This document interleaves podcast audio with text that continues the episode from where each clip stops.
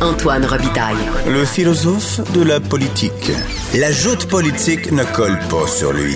Il réussit toujours à connaître la vérité.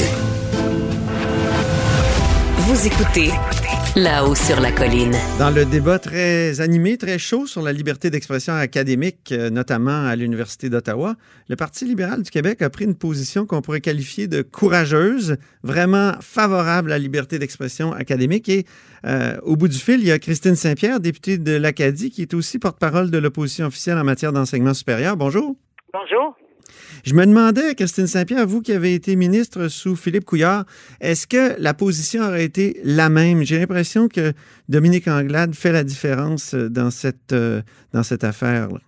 Ah, moi, je pense que Philippe Couillard aurait eu la même la même position. C'est un, un, intellectuel euh, de haut niveau. Euh, il croit énormément à l'enseignement, à la liberté d'expression, liberté académique. Euh, je veux pas prendre, je veux pas dire des paroles à sa place, mais j'aurais été vraiment vraiment surprise que Philippe Couillard n'ait pas la même position. Vous pensez pas qu'il aurait dit que que prononcer le, le mot en haine là, c'était une façon de souffler sur les braises de l'intolérance? Pense pas qu'il aurait dit ça parce que quand même il vient d'un milieu euh, où son père était un universitaire euh, à l'université de Montréal et euh, il croit il croit énormément évidemment à la liberté académique, mais l'important de, de, ce que Dominique Anglade, notre nouvel chef, a mis sur la table, c'est-à-dire qu'il faut contextualiser les choses. Ça veut dire de sortir un mot à n'importe quel moment, n'importe où, ben de quelle manière et de si on veut insulter quelqu'un, ce n'est pas la bonne chose à faire. C'est vraiment dans un sens académique euh, que Dominique Anglade a abordé la question et je pense qu'elle l'a fait très bien.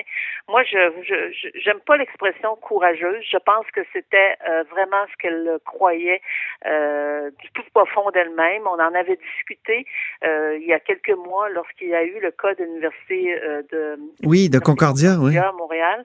Et lorsque je me préparais pour l'étude des crédits, j'avais voulu aborder cette question-là avec elle pour savoir si jamais à l'étude des crédits, j'aborde la question avec le ministre, euh, est-ce que est-ce qu'on est sur la même page? Et elle était tout à fait d'accord avec l'approche que je pouvais avoir. Mm-hmm. À ce moment-là, vous aviez réagi comment euh, sur le cas de l'Université Concordia? On se rappelle que c'était à peu près la même affaire. Là, hein? C'était le, le, le, titre du livre de Pierre Vallière, Le Nègre blanc d'Amérique, qui faisait... On était dans le contexte aussi de Wendy Mensley. Oui. Euh, on était dans un contexte... Ça, c'est la, la, journaliste de CBC qui a carrément perdu son emploi parce qu'elle a prononcé justement le titre, encore une fois, de, du livre de Pierre Vallière dans une réunion. Même pas à la télé. C'était dans une réunion, c'était pas en ondes, euh, c'était pas dans, dans, dans, un contexte académique et, euh, et euh, elle a été elle a été écartée de son émission. Et ça, ça, ça c'est venu me chercher beaucoup parce que je la connais bien bien. C'est-à-dire je connais Wendy Mensley, elle est ben une collègue, elle a déjà travaillé à la commune parlementaire. Et lorsqu'il est arrivé le cas d'Université Concordia, je me suis dit il y a quelque chose qui il y a quelque chose qui cloche là ici. Là. Il faut vraiment qu'on protège la liberté académique. Et ensuite est venu le rapport de M. Quirion. Oui. avec son groupe de travail et euh, j'ai été très contente de voir qu'il abordait la question sans donner d'exemple concret, mais euh, précis. Il abordait cette question-là dans le dans le cadre du rapport sur l'université du futur. Et là, je me suis dit, ben, on est, euh, on voit des gens qui, qui ont commencé vraiment à réfléchir sur la question. Il y a un mouvement qui est engagé et est arrivé cette histoire de l'université d'Ottawa. Alors, on a vraiment nous enclenché euh, le processus pour déposer une motion, que cette motion soit adoptée à l'unanimité. On a discuté avec Québec solidaire, on a eu la collaboration de, des collègues. Cependant, là où je suis un petit peu euh, déçue, mmh. on a demandé un débat. Vous connaissez les règles pour vos auditeurs. Après une motion, on peut, des parlementaires peuvent s'entendre pour faire un débat de deux minutes, euh, exprimer davantage leur euh, leur opinion là-dessus sur sur les sujets et euh, ça a été refusé par la coalition Avenir Québec. Je trouve ça très dommage parce que c'est l'occasion aussi de montrer euh, notre solidarité et aussi d'expliquer euh, pourquoi on arrive, on en arrive avec une, une telle motion. Mhm. expliquer ça à la population. Ça pas été mais, votre, votre motion parlait peut-être d'elle-même, là, était, était très claire. Il y avait quand même beaucoup ben. Il y a des motions qui parlent de... il y a des motions qui parlent d'elles-mêmes, mais euh, qui euh, méritent parfois qu'on puisse euh, aller accentuer davantage le propos. Mais bon, au moins, elle a été adoptée à l'unanimité et c'était conjoint. elle était conjointe, la motion, avec la ministre de l'Enseignement supérieur. J'ai abordé d'ailleurs la question avec elle. La semaine dernière, on a eu une rencontre. C'était notre première rencontre que j'avais sollicité une rencontre avec elle au début de son de, son changement, enfin de, de ses nouvelles responsabilités et elle n'avait pas, elle avait refusé, elle avait décliné. Et euh, la semaine dernière, on a eu une rencontre qui a été très euh, très cordiale, très correcte, et on a abordé aussi la question de la liberté académique. Elle, m'a écouté, elle a, elle a pas exprimé d'opinion particulière, mais on l'a vu dans la motion, elle était, euh, elle était conjointe, donc j'imagine qu'elle elle épouse euh, ses idées de, liberté académique. Oui, moi j'ai parlé tout à l'heure de, je veux revenir à ma question, position courageuse, parce que, bon, euh, j'ai entendu parler du tout le monde en parle hier, où vraiment la position que vous tenez n'était pas présentée, et on aurait pu penser que vous étiez de ce côté-là, le Parti libéral. D'ailleurs, il y avait une des participantes hier à Tout le monde en parle, Émilie Nicolas, qui est une ancienne, euh, qui est une ancienne euh, militante de la commission jeunesse du Parti libéral. C'est pour ça que j'ai parlé de position courageuse, car, vous semblez aller quand même contre un certain courant multiculturaliste euh, dans cette affaire-là la liberté académique est abordée dans le sens euh, de dire euh, qu'il y a des sujets qui doivent être abordés quand on veut les, expliquer.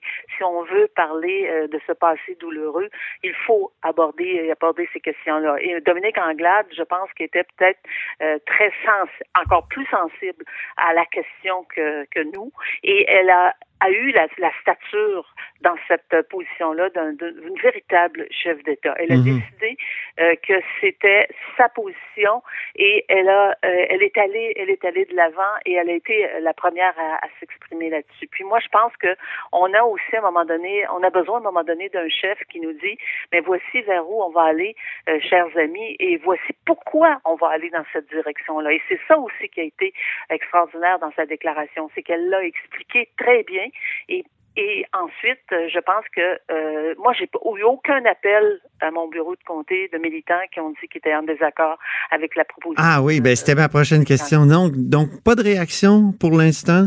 À votre motion, pas de réaction à la position du parti, puis pas de réaction à la pétition. Moi, en fait, moi, dans mon dans mon secteur à moi là, euh, j'en ai pas vu et on a été, euh, elle a été applaudie, elle a été, euh, elle a, elle a eu, euh, elle a eu la sensibilité de bien l'expliquer et je pense que c'est ça qui est, c'est ça qui est important aussi, c'est d'expliquer le, le contexte, expliquer pourquoi on, on doit expliquer certains mots pour être capable de faire, d'être capable d'aller en profondeur sur les drames qui ont été vécus. Ouais. Pourquoi il y a un tel clivage, selon vous, en français-anglais?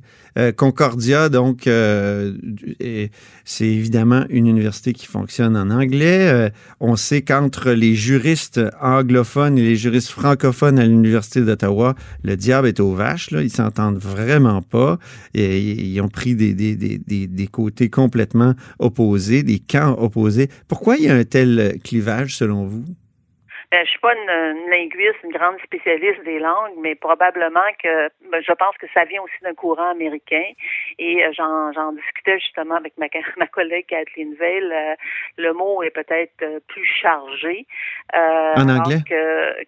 mais je veux pas dire qu'il est plus, je veux pas dire qu'il est plus simpliste en français là, mais mm-hmm. il y, a eu aussi je pense que les intellectuels aussi nous ont guidés dans notre quand on voit un, un Danny Lafertière euh, sortir sur cette question, Abdou Diouf qui est euh, Diouf pardon qui sort mhm. euh, également sur cette question et qui nous et qui nous éclaire et qui comme ministre des Relations internationales, je ne veux pas dire que je suis meilleure qu'une autre, mais euh, j'ai j'ai vu des réalités aussi puis en scène journaliste, j'ai vu des réalités sur le terrain. Mhm. Il y a des choses qui, que, que j'ai peut-être que je comprends peut-être davantage, mais moi je pense que les, les Québécois sont sont, assez intelligents pour faire la part des choses et, de vraiment euh, voir à quel point c'est tellement précieux euh, le débat dans les universités de permettre aux étudiants de pouvoir euh, parler de leurs idées, les argumenter, de d'être évidemment, évidemment, c'est un bouillon de, où on va confronter certaines idées, mais je mhm. pense qu'on ne peut pas dire ici c'est tabou et on ne parle pas de cela. C'est c'est comme si on, on, revenait à la religion catholique dans le passé. Mais oui. Il faut être capable de, de discuter euh, de, de, questions, de ces questions-là, euh, de façon civilisée et de d'approfondir des sujets. Moi, je, je, je, dès le départ, et ça, et plus je le voyais ce mouvement-là, et je me disais, il y a quelque chose d'inquiétant là-dedans. Et je reviens, hmm. euh, peut-être que vous avez trouvé que je radote un peu, mais je reviens au rapport Quirion. Ils ont vraiment saisi euh, la perche, puis j'en suis très, très, très contente. D'ailleurs, les l'association des professeurs ou la fédération des professeurs et professeurs d'université a déposé son mémoire parce que la ministre est en consultation. Et dans le mémoire, la, la, Fédération propose l'adoption d'un projet de loi pour protéger la liberté académique. Mhm. Ben, merci beaucoup, Christine Saint-Pierre. Ah oui? Merci, euh, c'est très agréable. Oui, merci, Christine Saint-Pierre, euh, députée de l'Acadie, puis porte-parole de l'opposition officielle en matière d'enseignement supérieur. C'est ce qui met fin à La Haut sur la Colline pour aujourd'hui. N'hésitez surtout pas à diffuser vos segments préférés sur vos réseaux. Et puis, ben, on se dit à demain.